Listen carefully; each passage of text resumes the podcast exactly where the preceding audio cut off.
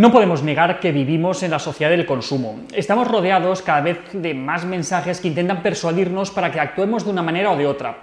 Pero si esto es algo que a los adultos nos afectan, incluso sin ser totalmente conscientes de ello, imaginad el efecto que puede tener en niños que ni siquiera se dan cuenta si están viendo un capítulo de Pocoyo o un anuncio publicitario.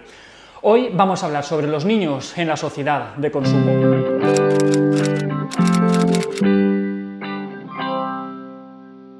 Se suele decir que cuando algo es gratis, el producto eres tú. Las pantallas con las que vemos la televisión no son gratuitas, pero sí que lo son la mayoría de contenidos a los que nos vemos expuestos. Son unos contenidos que se nos ofrecen a cambio de estar expuestos a la publicidad y de hecho muchos de los contenidos audiovisuales que están orientados a los niños pueden considerarse en sí mismos anuncios que están destinados a, la compra del merchandising asociado al mismo prácticamente cualquier categoría de objetos destinados a los niños, desde material escolar, camisetas, ropa interior, pelotas, toallas, relojes, zapatos, lo que sea, incluso y por supuestísimo comida, tiene entre sus opciones la personalización con el personaje o la serie de moda. Atentos a este dato. ¿Sabéis que al menos hasta los 3 años de edad los niños no son capaces de distinguir realmente lo que es un anuncio del resto del contenido que están viendo por la tele? Pues es así, y hasta los 6 años de edad tampoco son capaces de identificar una cuarta parte de los anuncios que ven en una página web.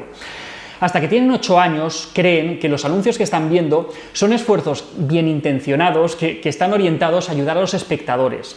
Y hasta que no tienen 11 o 12 años, la mayoría no llegan a ser conscientes del carácter persuasivo que tienen los anuncios. Pensad la de miles y miles de anuncios a los que han estado expuestos los niños sin saber que son anuncios, pensando que son algo bien intencionado o sin llegar totalmente a captar el carácter persuasivo que tienen. Es, es tremendo. Esto tiene un impacto muy importante en la alimentación de los niños, ya que casi uno de cada cuatro anuncios que se emiten en España, casi uno de cada cuatro, pertenecen a la industria alimentaria y el porcentaje de anuncios de alimentos malsanos, ricos en grasas saturadas, trans, con mucho azúcar, sal, pues el porcentaje de esos anuncios es mayor durante el horario infantil, durante los fines de semana o sobre todo en canales especialmente orientados a niños y adolescentes. De este modo, no es extraña la relación que ya hemos comentado otras veces entre más horas de visionado de televisión y mayores índices de obesidad en los niños. Y es que además del tema de los anuncios también influye, por supuesto, que mientras el niño está sentado viendo la tele, no está moviendo el culo y al final todo suma. Pero más allá de la relación entre los anuncios y la nutrición, que, es muy importante, debemos ser conscientes también que desde hace tiempo los niños son el blanco de los intereses de grandes empresas. En el pasado, los anuncios de los productos que estaban dirigidos a la infancia se dirigían a los padres, que eran al final quienes decidían sin comprar o no esos productos.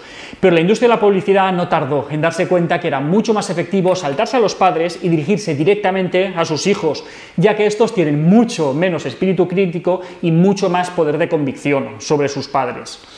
Así, cuando dejamos solos a los niños frente a una pantalla que está repleta de anuncios, o incluso aunque sean contenidos sin anuncios, tenemos que tener presentes esta situación, que ellos son el producto y quizá no sería mala idea limitar su exposición a estos medios el mayor tiempo posible, tanto por este motivo como por los muchos otros que ya hemos visto en otras ocasiones, cuando hablamos de los niños, las pantallas, la tecnología y todo eso. Pero incluso en aquellos casos en los que los padres no pueden o piensan que no pueden mantener a sus hijos aislados de esta influencia, todavía podemos hacer algo para reducir ese impacto. La idea principal sería evitar la exposición incontrolada a la televisión convencional, en la que nosotros no controlamos qué es lo que se emite o con qué frecuencia. En este sentido, un mal menor sería que fuéramos nosotros, los padres, quienes establezcamos qué, cuándo y durante cuánto tiempo ven los niños la televisión. En vez de encenderla y ver lo que echan, anuncios incluidos, es mejor que seamos nosotros los que lancemos directamente los contenidos mediante aplicaciones o plataformas que, las hay tanto gratuitas como de pago. Hay un montón de opciones hoy en día.